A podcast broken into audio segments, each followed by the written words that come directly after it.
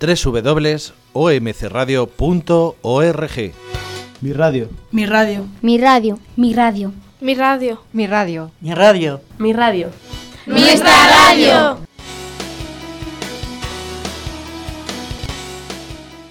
Hola, buenos días a todos, a todas. Nos encontramos hoy en el Centro Municipal de Mayores Miguel de Libes, en Villaverde, para hablar sobre testamentos, herencias e hipotecas inversas. Mi nombre es Mario, soy el dinamizador del centro. A mi lado tengo a Florentín Petrica, que viene del Servicio de Orientación Jurídica. Hola, buenos días a todos. Y por otro lado tenemos aquí a participantes que van, se van a encargar de hacer unas preguntas a, a Florentín. A mi derecha está Esperanza. Hola, buenos días. ¿Me puedes decir algo, Esperanza, sobre cuándo vienes, dónde, cuándo vienes al centro, a qué vienes? Yo vengo al centro yo participando. Estoy haciendo tejas, estoy en smartphone, vivo por esta zona y entonces, bueno, pues de alguna manera entretenimiento. Muchas gracias. Y bueno, Antonio Beltrán, Sí, actualmente ya sabéis muchos de vosotros, soy el secretario del centro. Quería resaltar que hoy estamos aquí reunidos a iniciativa de solicitud de un directivo, Luis Ramírez, que está aquí con nosotros, que nos solicitó este tema. Y bueno, luego que deciros, yo doy como voluntario clase de informática en, en el centro dos días y luego recibo distintas clases de gimnasia, de, de otras actividades como memoria, incluso de móviles, que a mí me la facilita precisamente en este caso Mario. Muchas gracias. Por el otro lado de la mesa tenemos a, a María. María, por favor, puedes decir. Sí, hola, soy María, soy voluntaria de este centro de alfabetización y me interesa todo lo que respecta a los problemas de los mayores. Gracias. Por último, Flora, por favor. Buenos días, soy Flora, soy usuaria de este centro Estoy apuntada a varias cosas, como es gimnasia, memoria, móviles, y, y, es lo que tengo que decir. Estoy contenta de estar aquí. Gracias. Bueno, pues ahora vamos a adentrarnos en el, en el tema que vamos a tratar y va a empezar haciendo una, una pregunta a Esperanza. Por favor, adelante. ¿Qué sucede con los bienes de una persona tras su fallecimiento? Bueno, en primer lugar, daros las gracias por estar aquí a todos presentes. Yo soy Florentín, el abogado encargado de dar esta, esta pequeña charla ¿no? sobre sucesiones y herencias, que es un, es un tema bastante complejo, tanto a nivel jurídico como también social, que da muchos problemas a, las familias, por desgracia.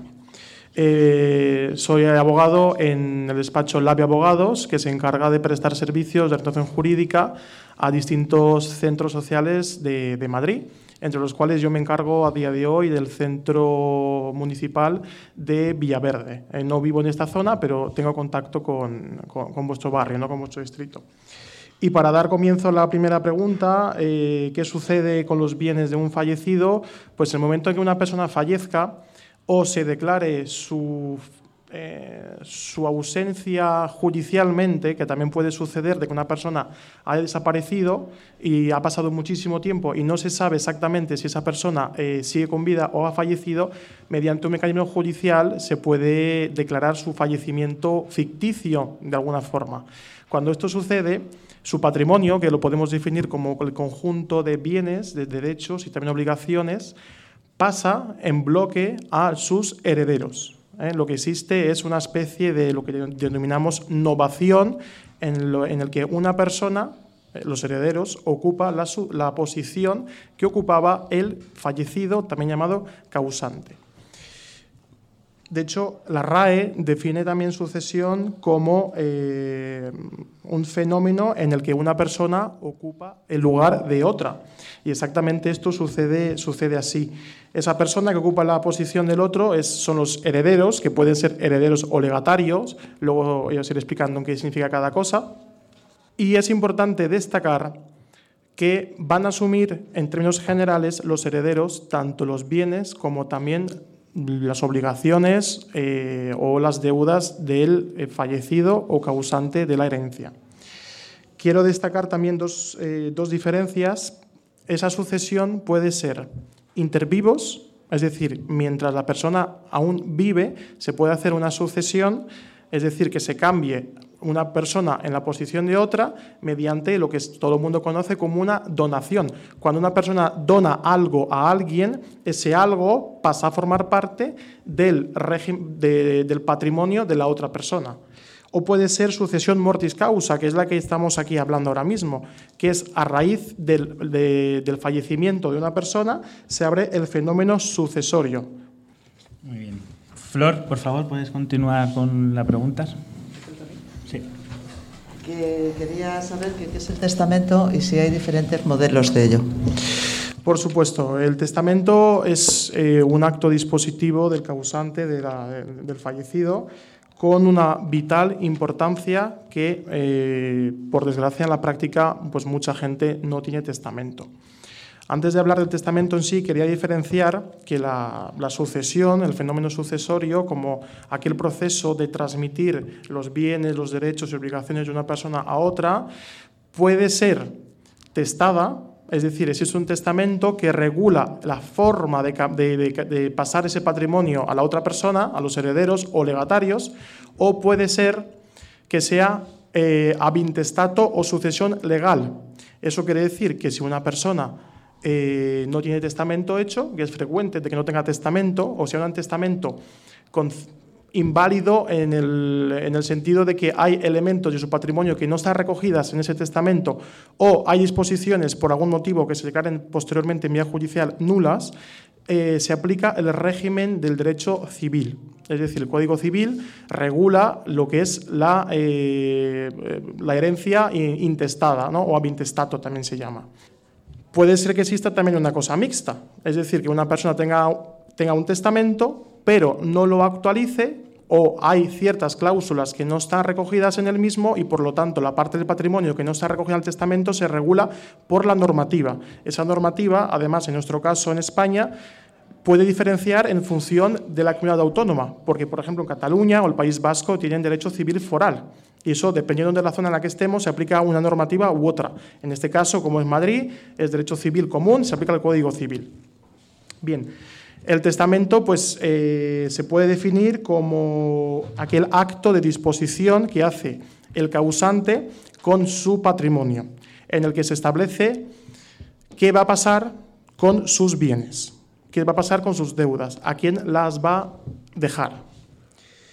A grandes rasgos, este testamento se caracteriza por ser un, acto mortis causa, que solamente surge efectos en el momento de que la persona ha fallecido, antes no, es un eh, documento unipersonal, solamente lo puede hacer una persona, no se puede hacer testamentos mancomunados por diferentes personas, es unilateral, es un acto personalísimo, no se puede hacer testamento dejando eh, un poder a otra persona para que haga un testamento en nuestro nombre, tenemos que ser nosotros mismos los que hagamos el testamento. Tiene que ser un acto solemne en la que se queda identificada la identidad del testador, y además en algunas situaciones es posible que intervengan testigos de ese testamento.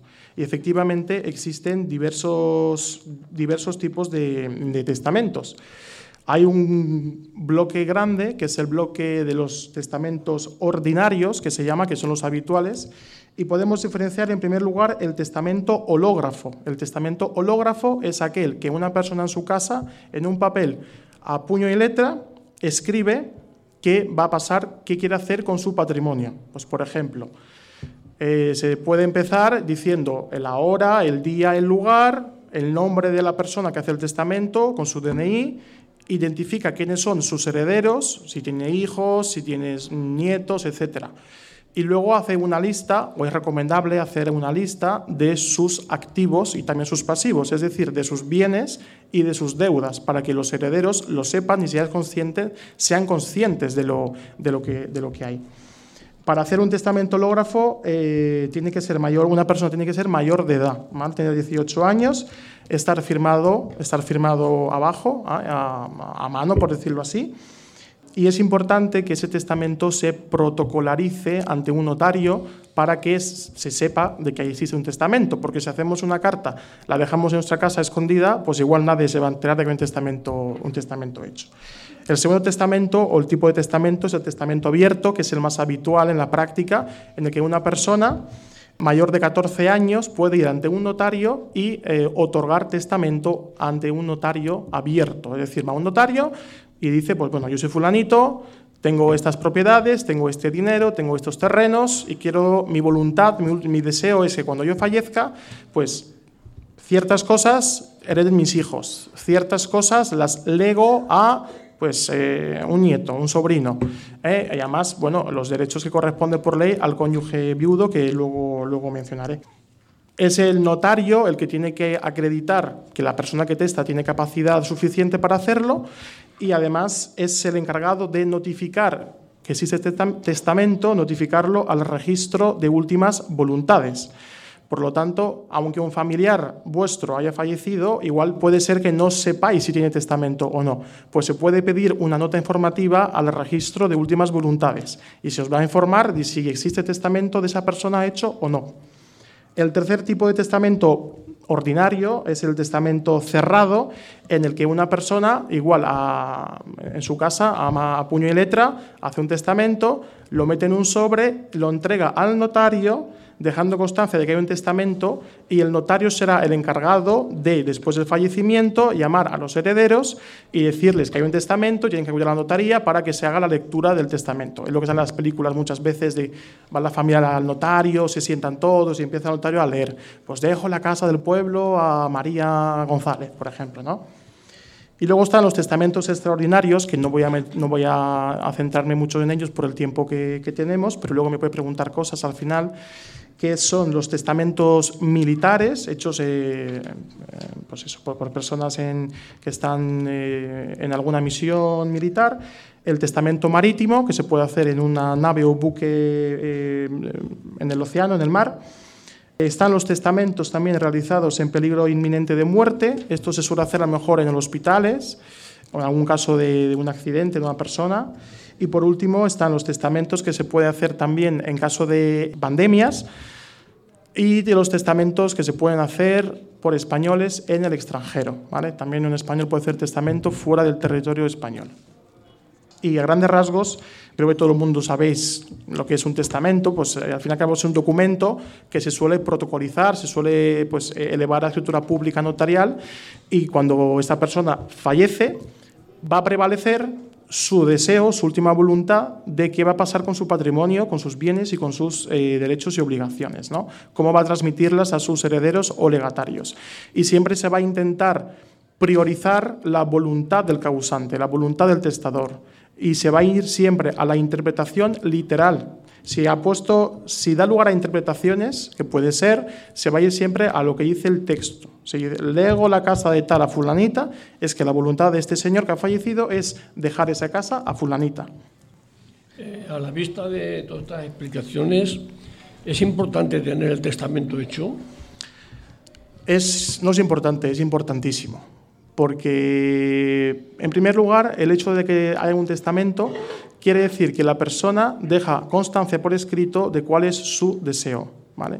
Si no hay testamento, el deseo del causante, el deseo de la persona que fallece, no va a estar en ningún momento. Se va a tener en cuenta solamente lo que marca la normativa, lo que marca el Código Civil. Es cierto que también una de las ventajas, por decirlo de alguna forma, es que se pueden ahorrar problemas a futuro a los causantes, a los herederos. Es muy frecuente de que existan discusiones, problemas entre los distintos hijos, entre sobrinos, entre los familiares después del fallecimiento. Pues eso, esos, esos problemas se pueden de alguna forma solventar dejando testamento, porque el testamento es lo que prima y lo que vale. Y si el testamento dice una cosa, luego no se pueden abrir eh, debates o discusiones familiares sobre qué va a pasar con un determinado bien o qué va a pasar con una determinada deuda. Y sobre todo, bueno, que la herencia se va a transmitir, el patrimonio va a transmitirse a los herederos, no se va a quedar en el aire muchas veces por diferentes motivos eh, de conflicto familiar o incluso problemas con los impuestos de sucesiones, muchas personas no aceptan las herencias. Entonces la herencia se queda en el limbo Pasan años, pasan años, los hijos del causante fallecen, llegan los nietos, los sobrinos, etcétera, otros familiares más lejanos y la herencia del causante principal, después de 50 años, sigue sin aceptarse, sigue, sigue estando allí un testamento o, un testamento ahí más o menos hecho parcialmente. Entonces es súper importante que, pues, que se haga testamento y se puede hacer testamento en vuestra, en vuestra casa, se puede hacer un testamento, llevarlo a notario, o lo más conveniente y lo que yo recomiendo es que acudáis a un notario, pidáis cita y hagáis un testamento. No cuesta mucho dinero, pero os vais a ahorrar muchos problemas en el futuro y sobre todo se va a respetar vuestro deseo, se va a respetar vuestra voluntad, entre bueno, otras cuestiones técnicas ¿no? de, la, de la ventaja del testamento. Pero sí, por supuesto que sí. Mi pregunta es, ¿Cómo es posible saber las deudas que tiene un fallecido antes de aceptar o renunciar a la herencia? Vale, antes de bueno, eh, explicar un poco la forma de poder saberlo, quiero que sepan ustedes que las personas que tienen derecho a heredar, los herederos, o los legatarios tienen la potestad o tienen el derecho de aceptar esa herencia o de no aceptarla. Esa aceptación puede ser de dos tipos, a título de inventario que se llama o una aceptación pura y simplemente. Cuando la herencia se acepta pura y simplemente, se acepta en todos sus términos. Se acepta tanto el patrimonio eh, como el activo como el pasivo. Lo que suele suceder muchas veces es que a lo mejor una persona tiene más deudas que patrimonio, tiene más obligaciones que derechos. Por lo tanto, es muy importante primero saber en qué situación económica está la persona causante para saber si aceptar la herencia y si la aceptamos, de qué forma la vamos a aceptar. Porque si la aceptamos pura y simplemente, la vamos a aceptar con todo lo bueno y lo malo. Y lo malo lo que significa es que los acreedores del deudor, si hay deudas, pueden dirigir acciones legales contra los herederos para reclamar las deudas del fallecido y puede ir incluso contra vuestro patrimonio. En cambio, hay una forma de aceptar, que es, una, la, aceptación a título de inventario, que se llama, en el que consiste en que se hace un cálculo, se hace un inventario del activo y el pasivo de, todo lo que es la herencia y se paga con el activo el pasivo. Se hace una simple, pues, eh, un cálculo, ¿no? El pasivo es 50, el activo es 40, mm, por lo tanto, ese 40 vamos a liquidarlo, vamos a venderlo, vamos a subastarlo para pagar las deudas y si quedan deudas pendientes, nosotros no nos hacemos cargo de esas deudas. Y si el resultado es positivo, vamos a heredar solamente aquella parte que no tenga una, carga, ¿no? una, una obligación, una deuda. Y también es posible renunciar. Teniendo claro esto, hay varias formas de que un familiar sepa si una persona tiene deudas o no después del fallecimiento. Puede suceder de que eso no se sepa. Entonces, mi recomendación es que con el acta de defunción, con el libro de familia o con el acta de matrimonio, en caso de que seáis eh, marido y mujer, acudáis a diferentes organismos públicos para pedir certificaciones de deuda. Se tiene que acudir, al primer lugar, a la hacienda tributaria, ¿no? a la Administración Tributaria y se pide un certificado de las obligaciones o de las deudas de este señor o señora que ha fallecido. Se tiene que ir a la Seguridad Social y lo mismo, pedir un certificado de deudas de la Seguridad Social. Se puede acudir al Banco de España y pedir un certificado de todas las cuentas bancarias que tiene este señor o señora. ¿vale? Es acudiendo a diferentes organismos públicos en los que se puede informar a una persona de si una persona tiene, tiene deudas, no tiene deudas, si tiene dinero en la cuenta, cuánto tiene en la cuenta, etc. Además, obviamente, a los registros públicos, el registro de la propiedad, el registro mercantil, en caso de que esta persona tenga una empresa o sea administrador de una empresa, ¿vale? también se, se, acude. Entonces, toda esa documentación lo que va a hacer es que nosotros, como herederos o legatarios, sepamos si esa persona tiene tiene deudas, tiene cuántos patrimonio tiene, dónde están, dónde están ubicados, si hay un terreno en un pueblo perdido de Castilla-La Mancha, por ejemplo, ¿no? etcétera. En la práctica puede ser que se ponga problemas de legitimación, es decir, ¿y quién es usted para pedirme a mí datos confidenciales de alguna forma sobre una persona. Entonces, por eso es importante tener el acta de fallecimiento y explicar la situación. Esta persona ha fallecido, yo soy su hijo. Esta persona ha fallecido, yo soy su mujer. Quiero saber, pues, mm, si tiene una casa, si tiene un porcentaje de una propiedad, etcétera. ¿La pareja de hecho tiene derechos hereditarios? Actualmente no. Actualmente la legislación en el Código Civil, digamos, hablando ya de herencia legal o una, sucesión intestada, cuando no hay testamento, sería el Código Civil, como ya mencioné. En este caso, el Código Civil no reconoce ningún derecho, derechos hereditarios a las parejas de hecho registradas. Otra cosa es lo que se ponga en el testamento. Otras de las razones por las cuales es importante hacer testamento. Si no somos pareja de hecho o si yo vivo con una persona con la que no estoy casado o no estoy casada, no tiene derechos hereditarios. Pero sí tiene derechos hereditarios a raíz del testamento. Obviamente con unas limitaciones, porque entra en el tema de las legítimas, etcétera, que luego os explicaré también. Pero en principio no. Eh, a nivel legal, las parejas de hecho, aunque estén escritas, no tienen derechos sucesorios, pero si es posible dejarles, de dejarles bienes, ¿no? dejarles cosas de la herencia, cuando se hace testamento. ¿Tiene el heredero que pagar las deudas del fallecido? Eh, quizás me adelanté un poquito antes dando la explicación dando la explicación de las deudas, pero no pasa nada, hago una reiteración muy rápida. Los herederos, eh, así diferencio también, porque he dicho varias veces la palabra heredero y legatario, para que quede claro lo que es cada cosa. El heredero es la persona que la ley le da esa, esa figura, ¿no? esa terminología, que suelen ser los descendientes, en caso de que existan descendientes, son los descendientes, es decir, los hijos del fallecido. Si no hay descendiente, los herederos son los ascendientes, es decir, los padres. Y también es heredero el, cónyuge viudo. Son herederos porque la ley los marca como herederos y aunque se haga testamento hay que respetar una parte de la legítima que se llama, hay que respetar una porción de la, herencia, hay que respetarla a estos herederos. En cambio, eh, un legado es una cláusula testamentaria, bueno, es una persona que tiene esa posición de legatario porque el testador en, una, en un testamento ha dicho que quiere dejar un bien en concreto a una persona. Por ejemplo, yo lego el cuadro de mi casa que tiene un valor de 10.000 euros, pues y lo puedo legar a quien sea. Puede ser a un familiar, puede ser a un sobrino, a un nieto, a un primo, a un hermano, a un vecino, a una asociación, eh, a la administración pública. Se puede legar a, a, cualquier persona pública, o sea, persona física o jurídica, siempre y cuando se respeten unos mínimos, porque lo que no se puede es perjudicar esa porción de la herencia que es, que es estricta, ¿no? que la ley reserva a los herederos forzosos, eh, que se llama. Entonces, el heredero técnicamente es el sucesor universal de una herencia. Si una persona, por ejemplo, no tiene más, solamente tiene un hijo, ese hijo es el sucesor universal. Cuando se sucede universalmente, ¿vale? es decir, con todo lo bueno y lo malo, recapitulamos lo que he dicho antes. La aceptación puede ser pura y simplemente o puede ser título de inventario. Si el heredero acepta la herencia pura y simplemente, responderá, responderá de las deudas del, fallecido, del causante. Primero, va a intentar sufragar esas deudas con el patrimonio activo del, causante y si no, no, no, no queda, o sea, no hay suficiente caudal, se tendrá que ponerlo de su bolsillo, de su propio patrimonio, ¿eh? y los acreedores podrán dirigir acciones contra él.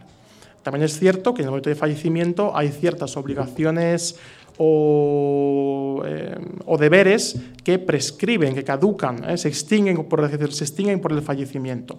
Por ejemplo, si una persona tiene problemas con Hacienda porque no ha pagado un impuesto, sabéis que aparte de pagar el impuesto correspondiente, Hacienda te puede poner una multa una multa por incumplimiento, unos intereses, unos recargos.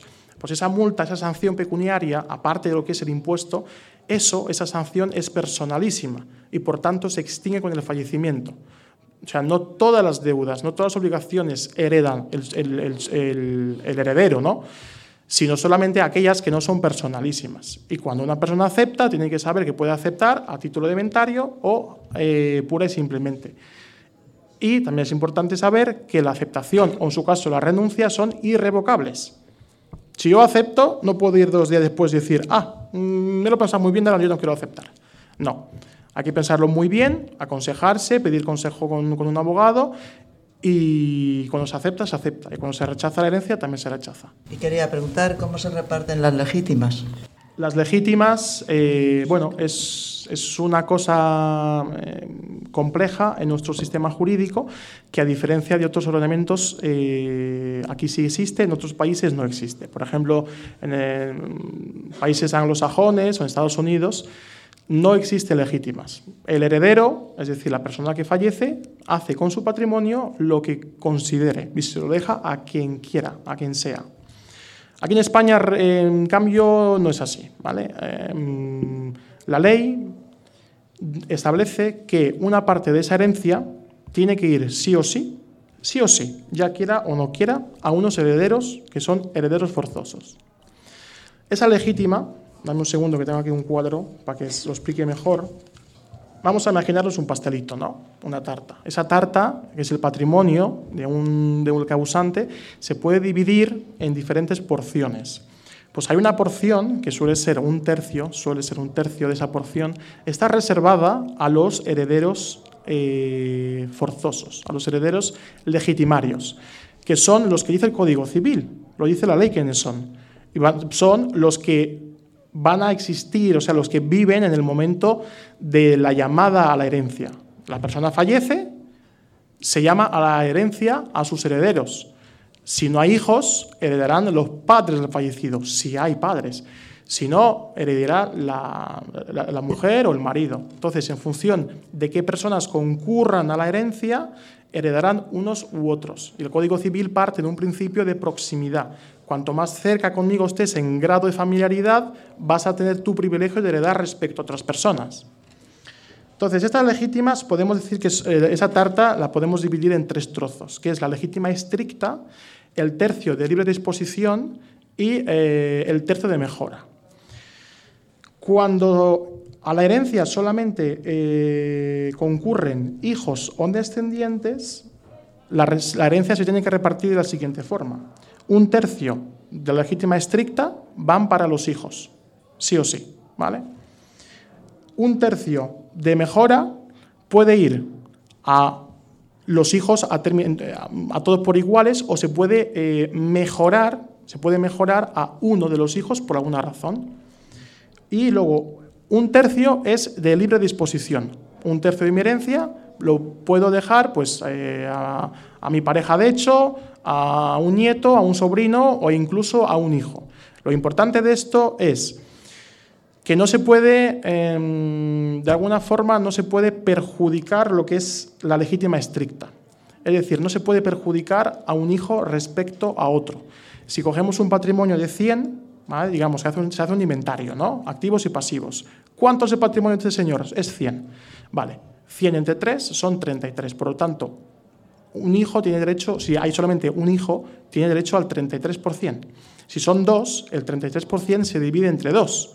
Lo, que no podemos, hacer es perjudicar de alguna forma eh, a, ese tercio y que perjudiquen a un heredero respecto a otro, herederos forzosos hablando siempre. Es un tema bastante complejo y hay que ir caso por caso y verlo, ¿vale? Es bastante, bastante difícil de entender así en, en un par de minutos. Si a la herencia, los que concurren a la herencia no son hijos, sino padres o ascendientes del causante, la herencia, en vez de dividirse en tres partes, se divide en dos, que es el 50% de legítima estricta, iría para los padres, y el 50% libre disposición. Libre disposición quiere decir que se hace con ella lo que el causante considere. Y eso es importante, pues hacer testamento, porque el testamento te deja la oportunidad de decir qué quiero hacer con una parte de mi herencia. Pues quiero donarla a una asociación benéfica, quiero donarla al centro de mayores. Eso se puede hacer, es posible. Y en caso de que no tengamos ni padres ascendientes y, tampoco eh, descendientes, pues puede, vamos a ver si, si existe o no el cónyuge, cónyuge viudo. Y si no hay nadie, ¿qué sucede si no hay nadie? No estamos casados, no tenemos hijos, somos mayores, nuestros padres han fallecido, no tenemos hermanos, no tenemos familiares. ¿Qué pasa con mi herencia? Pues si no hacemos un testamento, la herencia se la lleva al Estado la comunidad autónoma o el Estado se apropia de nuestros bienes. ¿Cuáles son los derechos hereditarios del cónyuge, el cónyuge viudo? Perdón? Bien, eh, bueno, ya he ido mencionándolo así a grandes rasgos, el cónyuge viudo también tiene por ley eh, derecho a una parte de la herencia. Y esa parte de la herencia se suele traducir en el usufructo de una parte del patrimonio de, lo que es el caudal hereditario. El usufructo, ¿vale? vamos a explicarlo muy brevemente, con un contrato de alquiler, para que se entienda la, idea de qué es el usufructo. Cuando una persona alquila un piso, ese piso es de su propiedad, el dominio, ¿eh? el dominio puro y duro, es suyo, es de la persona, es del propietario, pero pierde parte de los derechos que recae sobre un inmueble, que es el usufructo, que es el uso y disfrute de esa vivienda, de ese piso o de ese bien en concreto. Eh, el cónyuge viudo tiene derecho a un porcentaje de esa herencia, pero solamente lo que es el usufructo, al uso y disfrute mientras, mientras viva. Y el porcentaje de ese usufructo puede establecerse por testamento y mejorarse más de lo que la ley establece, o simplemente ir a lo que marca la normativa y esa, ese porcentaje del usufructo es diferente en función de con qué personas concurren a la herencia. Si existen hijos más cónyuge viudo, si existen solamente padres o ascendientes más cónyuge viudo, o no hay ninguna de esas dos y solamente está el cónyuge viudo. Si hay, hijos, por lo tanto hay descendientes del causante, el cónyuge viudo tiene derecho por ley, sí o sí, a un tercio del usufructo de la herencia. Un tercio del usufructo. Si eh, no hay descendientes, solamente hay ascendientes del causante, es decir, sus padres, va a tener derecho a la mitad, ¿vale? al 50% del usufructo de la herencia el uso, el disfrute de los bienes que forman ese patrimonio del causante. Y si concurre solamente el cónyuge viudo, por lo tanto no hay ni descendientes ni ascendientes, tiene derecho a dos terceras partes del usufructo de la herencia. El usufructo se puede calcular económicamente. Hay una forma, hay, una forma matemática en la que se puede cuantificar. Ese, ese, derecho se puede cuantificar e incluso se puede hacer negocios jurídicos con ese usufructo. Se puede vender ese usufructo, por decirlo de alguna forma. Y aquí yo os aconsejo que si vais a hacer testamento o si ya lo tenéis hecho, aparte de tenerlo actualizado siempre, no sé si habéis escuchado hablar de lo que se llama la cláusula Socini. La cláusula Socini se llama así porque el que la creó era un, señor eh, italiano, Socini, un abogado, catedrático, etc. Y es una cláusula testamentaria muy frecuente en la práctica en la que el testador lo que hace es lo siguiente. Para garantizar eh, una estabilidad, una seguridad a su cónyuge, a su cónyuge viudo, hereda por testamento el usufructo del 100% de la herencia. Y eso se puede hacer. Yo dejo a mi marido, a mi mujer, el 100% de mi herencia, el usufructo, mejor dicho, el usufructo, el 100% de mi herencia, mientras viva, con una condición, Y la condición recae sobre los herederos. Los herederos van a ser los titulares reales, eh, los que tienen el dominio sobre toda la herencia, pero no van a poder disfrutar de él, va a disfrutar la mujer o el marido viudo. Y si los herederos, los hijos, tienen problemas, tienen conflictos con el padre o con la madre, van a perder, van a perder parte de su herencia. Entonces se deja una condición, por decirlo así, en la herencia, diciendo, mira, mientras vuestro padre, mientras vuestra madre viva, mi deseo es que sea ella, que sea él, la que disfruta de todo mi patrimonio. Y cuando fallezca, vosotros vais a ser titulares al 100% de todo. Mientras tanto, respetar mi voluntad. Si no la respetáis, el tercio de mejora y el tercio de libre disposición os los voy a quitar. O lo, lo voy a dejar a otra persona. Entonces es una especie de tener bajo presión de alguna forma ¿no? a los herederos de que respete la voluntad del testador. Obviamente, pues eh, hay que ver caso por caso cómo se, cómo se hizo ese testamento, porque los testamentos se pueden impugnar, se pueden impugnar vía judicial. Si se demuestra que la persona ha hecho un testamento o lo ha, lo ha actualizado de alguna forma eh, bajo coacciones, bajo amenazas, o simplemente pues, que no tenía la capacidad volitiva, mental suficiente para hacer un testamento. entonces se puede anular. Pero que sepáis que eso existe. Si os interesa, luego os explico más cosas. O si vais al notario, que os expliquen un poco en qué consiste esa cláusula Socini y si es recomendable o no que la, tengáis también ustedes en vuestro testamento. Que yo, según vuestra circunstancia personal, según vuestro patrimonio, yo la recomiendo, sinceramente. Es una cosa bastante frecuente en la práctica. ¿Puede un excónyuge recibir una herencia? ¿El, ¿Un excónyuge puede recibir la herencia? Pues en principio legalmente no.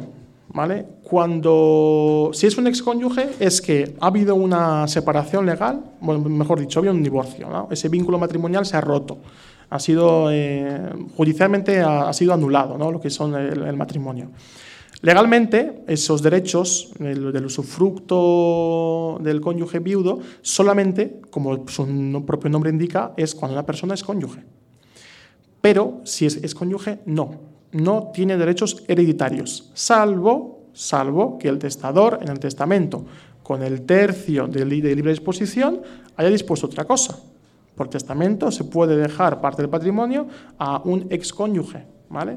Eso es posible, pero a nivel, mm, si no hay testamento y aplicamos estrictamente el Código Civil, no. Ciertamente también hay territorios nacionales, País Vasco, Cataluña, Navarra, etcétera, donde la ley sí que eh, da ciertos derechos de usufructo al excónyuge de esa, de esa persona.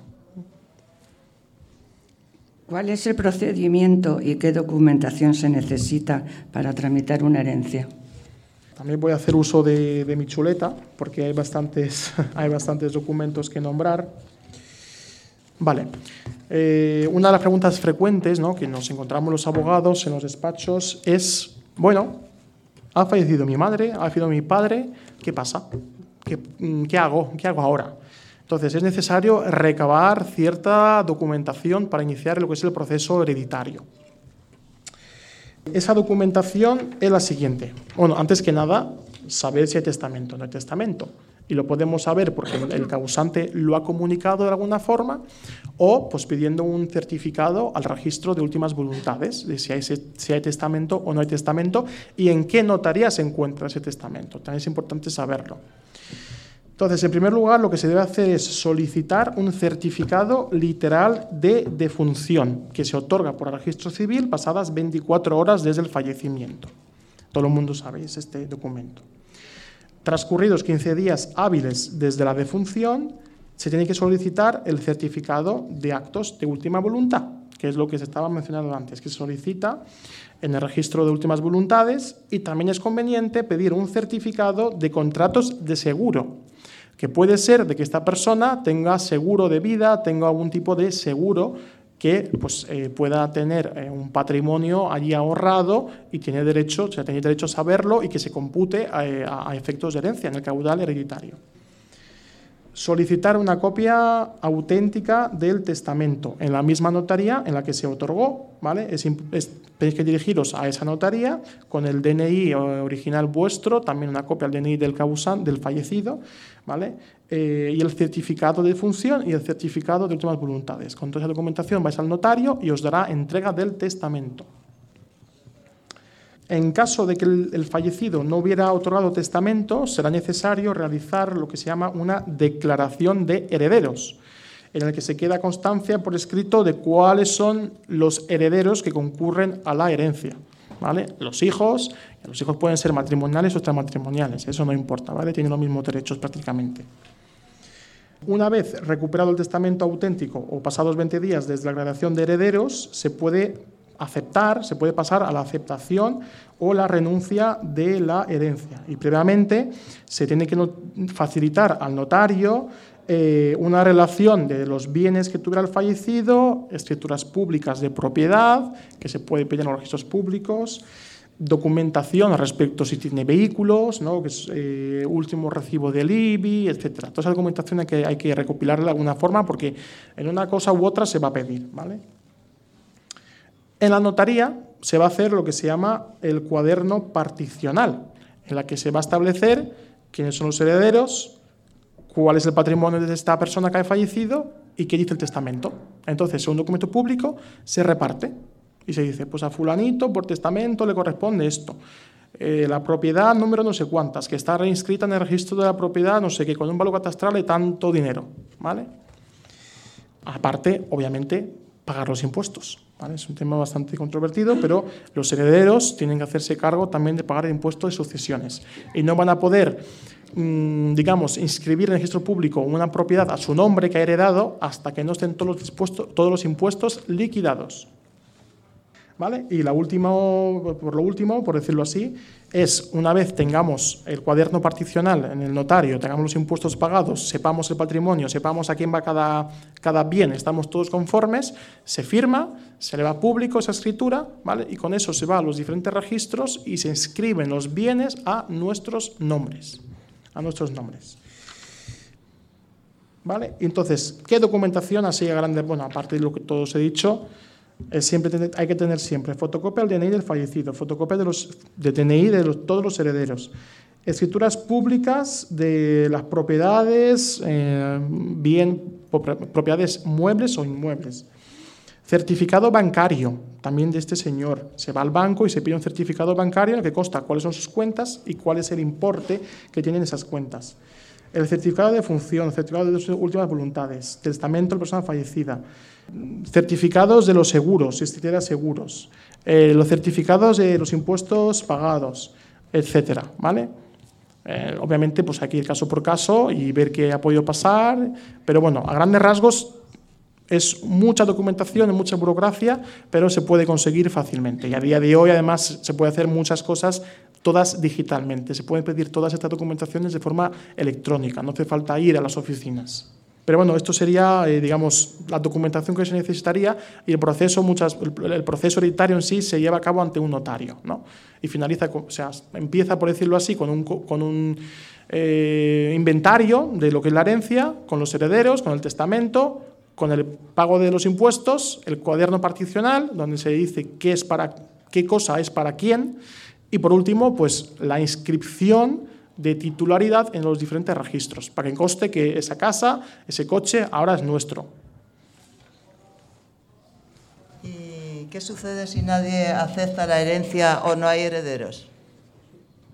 Es, pues puede suceder, puede suceder de que no exista herederos o los herederos que existan rechacen completamente la herencia. Aunque bueno, lo dije así de pasadas, no sé si os habéis percatado, eh, en este caso eh, la herencia se la lleva al Estado, ¿vale? Obviamente el Estado se lleva lo bueno, ¿vale? Está exento de pagar las deudas, pero eh, sí que hereda el patrimonio, se hace cargo el patrimonio. Lo que no puede ser es pues, que una vivienda queda, quede desocupada sin, sin, titular. Por eso es súper importante hacer testamento. sobre todo si no, no, no hay familia, por decirlo así, eh, es más que inconveniente para que nuestra herencia, nuestro, pues eso, lo que, lo que se ha recaudado durante una vida entera, con, trabajo, con sacrificio, pues no acabe en manos de nadie, ¿vale? Pero se lo lleva el Estado. Si una vivienda pertenece a varios herederos, herederos ¿puede usarla uno solo de ellos? Sí, es un tema bastante, también en práctica, bastante polémico, ¿Por qué? Porque muchas veces pues, el, causante, ¿no? El, testador, pues dice, pues heredo todo mi patrimonio a partes iguales a mis hijos. Punto. ¿Vale? El testamento es eso, no hay más. ¿Qué pasa? Que puede haber dos, tres, cuatro, cinco hijos y solamente una casa, una vivienda. Entonces, esa vivienda pasa a formar parte de, bueno, digamos que la propiedad ya no es de una persona, sino que se establece sobre ella un régimen de copropiedad. Con propiedad quiere decir que hay varios propietarios en un porcentaje idéntico. Pues si hay dos personas, si hay dos hijos, dos hermanos, pues 50-50. Lo que suele suceder en la práctica es que uno de los hermanos, a lo mejor, uno de los hijos, pues tenga su casa, esté casado, tenga su familia, el otro no, y se quede viviendo en la vivienda familiar.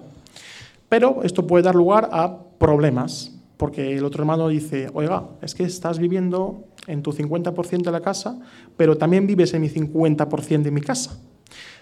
Por lo tanto, ¿a mí cómo, vas a, cómo me compensas? Y yo lo que recomiendo aquí siempre es negociación, mediación, ¿vale? Nunca acudir a vía judicial. Estos conflictos son conflictos familiares, se pueden, se pueden eh, pues eso, hacer una mediación, por decirlo así, se puede llegar a consensos. Consenso de todo tipo, desde hacer un contrato de alquiler entre hermanos, ¿vale? Yo solo lo he visto en la práctica. Pues un hermano vive en el, o sea, usa, tiene el usufructo del 100% de la vivienda, pero solamente es suyo el 50%. Entonces le paga un alquiler al otro hermano por el uso del otro 50%. ¿vale? Y otra cosa, ya cómo se apañen ellos a pues, quién paga la comunidad, quién paga el IBI, quién paga los gastos de basura, etcétera. Los impuestos perdón, municipales de las diferentes tasas, etcétera. Que suelen ser los, los dos por partes iguales. Muchas veces no pasa nada. ¿eh? Viven allí, etcétera. Pero es posible, es posible de que solamente una de las personas, por alguna razón, viva en la casa familiar y los otros hermanos no, aunque también sean titulares ¿eh? de esa vivienda. Obviamente sobre esa vivienda se puede hacer negocios jurídicos. Un hermano puede decidir vendérselo al otro, entonces se lo ofrece. Oiga hermano, yo tengo mi casa, yo tengo mi familia, yo no quiero nada de aquí, he heredado esta casa pero ya no la quiero, te la ofrezco a ti, ¿me la compras? Se puede comprar, Esa, esa vivienda se tiene que ofrecer por ley al otro hermano y si el otro hermano no quiere, no, no quiere comprarla, no la acepta, el, el cotitular puede poner a la venta al mercado. Es decir, se puede poner a la venta una parte de una vivienda, porque sobre la misma recae un porcentaje de participación, que en el ejemplo que puse es de 50%, pero puede ser más. ¿no? Entonces, nuestro derecho de, propiedad se puede vender. Se puede vender a, pues, al otro cotitular o se puede vender a un tercero. ¿Se puede desheredar y en este caso cómo se lleva a efecto? Sí. También pregunta bastante frecuente de si se puede o no se puede desheredar a una persona, ¿vale? Haciendo una recapitulación así muy, muy, muy, muy rápida, eh, los, hemos dicho que la ley establece que hay, unas, hay ciertos legitimarios obligatorios, herederos legitimarios o eh, herederos forzosos. Esas personas que están obligadas a heredar por ley se pueden desheredar, pero tienen que darse unas causas, unas causas tasadas. Y además, esa desheredación se tiene que establecer en, ante notario en el testamento. Se suele recoger en el testamento. Si en el testamento se explica que desheredo a mi hijo o a mi hija, que es heredero forzoso, porque así lo dice la ley, ¿Por qué razón? ¿Por qué motivos? Todo bien explicado de forma detallada para que no, se no, tengan luego problemas. Porque esto, si hay problemas, se acaba siempre en vía judicial, impugnando, impugnando el testamento por la persona que ha sido desheredada, porque piensa que pues, eh, lo, que se dice allí es falso o no hay pruebas o cualquier, eh, cualquier historia. Las causas de desheredación más habituales están recogidas también en el Código Civil y se puede resumir en, en diferentes puntos. Por ejemplo, si los claro, pensando que el que hace el testamento, pues eso, el testamento puede ser un testamento para los hijos o un testamento para los padres. Se puede heredar, se puede desheredar a los ascendientes y descendientes, ambas, por decirlo así, ¿no? Incluso el cónyuge también.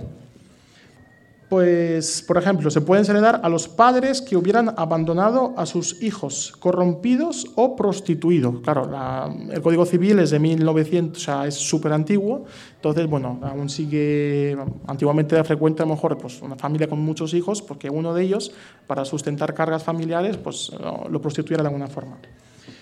Por existir una condena de atentar contra la vida del testador o de sus vínculos directos por existir una denuncia al testador de forma calumniosa de un delito con pena de prisión grave.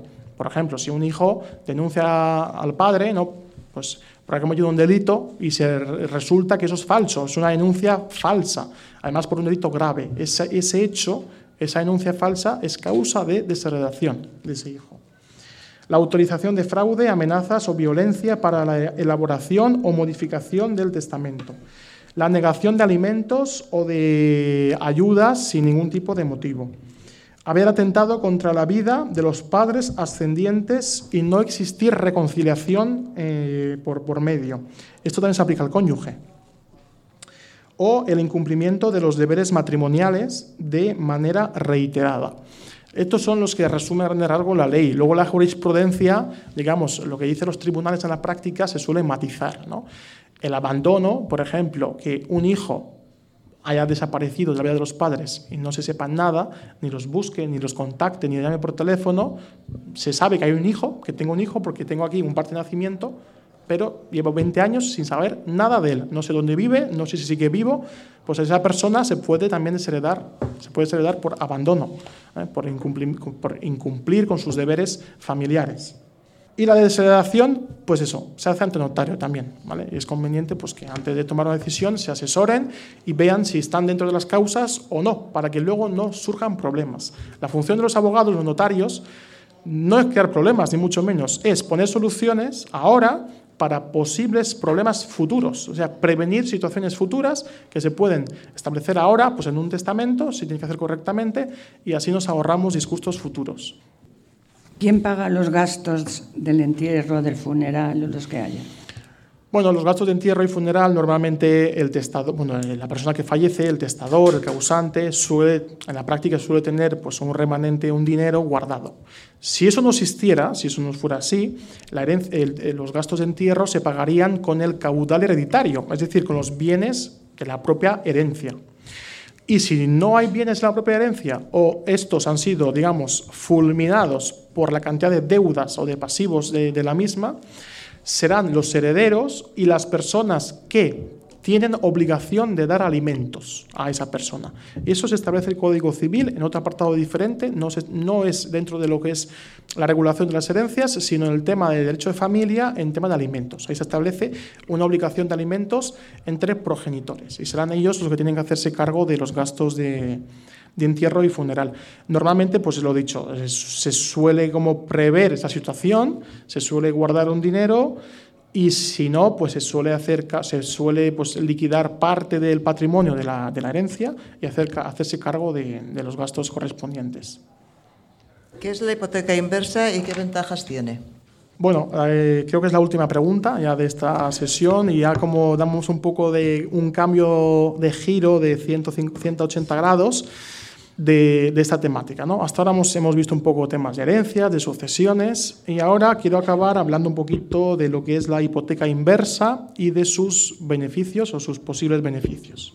Bueno, es una figura, es una figura eh, que la gente la desconoce, no es muy frecuente en la práctica, tampoco, esas cosas como son, y no es más que un producto financiero ¿vale? que ofrecen diferentes entidades bancarias eh, o de crédito que consiste en lo siguiente. Vamos a poner así un ejemplo para que se entienda. Una persona, si cumple una serie de requisitos, puede hipotecar su casa, pero al revés. Eso es que el banco nos va a pagar a nosotros un dinero de forma mensual, anual, trimestral, como se pacte. Y ese dinero va a cumplimentar nuestros nuestra pensión o nuestros ahorros para, sobrellevar la, jubilación de mejor forma. ¿Cuáles son los requisitos y qué condiciones hay que cumplir para poder acceder a la hipoteca inversa? Primero, ser mayor de 65 años o tener menos de 65 años, pero tener una discapacidad de al menos del 33%. En segundo lugar, ser propietarios o copropietarios de una vivienda, de un inmueble, ¿vale? Que no tenga otras cargas, que no esté hipotecado, es decir, que esté libre de cargas, sobre el que se va a hacer una tasación pericial, se va a tasar cuál es el valor de ese inmueble y además es obligatorio que la casa esté asegurada. Entonces, lo que hace el banco, es decir, una persona va a un banco, le dice, oiga, mira, yo con mi pensión no llego a fin de mes, pero tengo varias propiedades a mi nombre y quiero hacer una hipoteca inversa. Quiero que ustedes me presten a mí mensualmente un dinero, ¿vale? Hasta que yo fallezca. Y a cambio, cuando yo fallezca, vosotros, banco, os vais a quedar con mi casa en caso de que los herederos no quieran o no puedan pagar el préstamo, porque esto que es un préstamo, al fin y al cabo. Es un préstamo que te da el banco de forma mensual, ¿vale? Se puede establecer, pues eso, por el tiempo que, corresponda y la forma que corresponda, por 500 euros durante 10 años. Obviamente, pues tiene sus intereses, etc. Es un producto bastante complejo y es súper importante asesorarse antes de hacer nada de, este, de esta categoría, ¿no? de, este, tipo de producto, de, de servicio financiero al fin y al cabo. La tasación de la vivienda la hace el banco y el préstamo, es decir, el préstamo que va a dar el banco, el crédito, va a ir en función del valor de la casa. Si nuestra casa vale 100.000, pues normalmente el banco puede aprobar pues 60, 70 mil euros, ¿vale? Y ese dinero, esa caudal, se puede pagar en una sola vez, se puede pagar mensualmente, de forma trimestral, según como corresponda. ¿Qué puede suceder? Puede suceder que nosotros terminamos, o sea, es decir, hemos pactado por 10 años, han pasado 10 años, pero seguimos con vida. No, nos, no hemos fallecido. Por lo tanto, esa casa está hipotecada y por otra parte tampoco vamos a recibir dinero porque ya se ha acabado, ya se ha acabado grifo, por decirlo así. Entonces, hay una forma de prever esa situación, de decir, yo pacto un contrato de hipoteca inversa de 10 años, pero yo puedo que viva mucho más que eso. Se puede hacer mediante un seguro de vida. Inconveniente, un seguro de vida a los 70 años, con diferentes problemas de salud, es un pastizal. Un pastizal me refiero a que puede costar 20.000 euros. ¿Vale? Es mucho, mucho dinero. Es solamente una cosa pensada pues, para personas que no le quede otra alternativa, quizás, o que tengan diferentes propiedades y tengan pocos herederos. O pues simplemente pues, voy a desheredar a cuatro de mis hijos, les voy a dejar a uno dos casas y la otra la hipoteco. Y cuando hereden, que se apañen ellos. ¿no? Y realmente esa figura está pensada así. Yo cobro un complemento con mi pensión de jubilación, cuando yo fallezco, mis herederos tendrán derecho a pagar ese préstamo, negociarlo con el banco, y si no, se quedan sin esa casa del patrimonio, o sea, de la herencia, del caudal hereditario. Digamos que eso se elimina del caudal hereditario. Vale, los requisitos ya lo hemos dicho, lo de la edad, o discapacidad, ser cotitulares o titulares de un inmueble, ¿vale? Y bueno, las ventajas, pues eso, que se tiene un ingreso, se tiene un ingreso mensual garantizado, ¿no? que complemente la pensión de jubilación. Se mantiene la propiedad al 100% y el usufructo de la vivienda mientras nosotros seguimos con, con, vida. ¿no? Las cantidades que, están, que vamos a percibir mensualmente o de forma trimestral o como se pacte no están sujetas al IRPF. El adquirente de la hipoteca inversa no devuelve el dinero es decir, ustedes no van a devolver ese, ese dinero que han recibido. Se lo van a tener que comer, hablando en términos más coloquiales, los herederos, y si no se pueden hacer cargo de eso, simplemente lo que se hace es, se ejecuta la casa, se pone a pública subasta, se queda con la, es decir, se, se, se vende esa, esa, vivienda, con el dinero que se recauda se paga al banco el crédito y si hay un remanente, que puede a veces mm, tener dinero, o sea que sobre dinero, ese dinero seguiría para los herederos, ¿eh? computaría para el caudal hereditario. Pero eso en función pues eso, de las tasaciones, del mercado inmobiliario, etc. Pero, desde mi punto de vista, tiene también bastantes inconvenientes. ¿eh? Porque bueno, eh, se está hipotecando una vivienda, no sabemos mmm, cuándo vamos a fallecer, si va a ser tarde, si va a ser pronto, o sea, si va a ser muy pronto, va a ser muy tarde. Vamos a dejar eh, de una forma desprotegidos en cierta parte a nuestros, eh, nuestros herederos, por lo menos en una parte de la herencia. Y de hecho, en la ley que regula este tipo de, de producto financiero, los bancos, para que lo sepan ustedes, si quieren informarse de qué condiciones os ofrece diferentes bancos, los bancos están obligados a ofrecerles de forma independiente asesoría jurídica para ese tipo de productos. Es, creo que, el único o de los únicos productos financieros que el banco ofrece que están obligados ellos a facilitarles una consultoría con un experto, un abogado externo, para informarse de estas situaciones, que sepan qué se firma, qué no se firma. Y obviamente es un producto bastante controlado eh, por, el Banco, por el Banco de España, eh, que se emiten varios informes y bueno, está todo bastante garantizado, pero bueno, tiene sus ventajas y tiene sus inconvenientes. Habría que ver caso por caso si es necesario tener esos recursos o, o no. Bueno, pues eh, en cuanto a esta parte, no hemos concluido con las preguntas. Dar las gracias a Esperanza, a Flor, a Antonio y a María. A mí se me ha venido a la cabeza una última pregunta que quería para acabar ya, y sería si existe alguna diferencia de género a nivel legal, jurídico, o es únicamente las diferencias eh, a nivel social, en el ámbito social las diferencias de género a nivel jurídico en el tema de sucesiones, testamentos y demás no existen, ¿vale? No hay ningún artículo de Código Civil que favorezca a un hombre o una mujer más que a otra, ni mucho menos. ¿eh? Todo el mundo hereda por igual, el testamento lo hacen igual una mujer que un hombre, eh, las legítimas son iguales para hombres y mujeres, eh, entonces a nivel jurídico no existe ninguna brecha de género. Otra cosa es que en la práctica, bueno, se pueda ver que, pero, pero son por cuestiones sociales, que no tienen nada que ver con, con el ámbito jurídico, se puede ver que los titulares de los bienes de una herencia pues siguen siendo más hombres que mujeres, ¿no? Los que tienen las casas, lo que tiene más el titular de una cuenta bancaria eh, o lo que tiene a lo mejor una cuenta bancaria con más caudal, pues, a lo mejor son hombres. Pero bueno, son circunstancias que habrá que ver caso por caso, pero a nivel jurídico no existe ningún tipo de diferencia. Muy bien, pues muchas gracias. Gracias a ustedes y bueno, aparte de aburrirles un poquito, espero que hayan entendido más o menos eh, de, qué va, de qué va el asunto. Muchas gracias.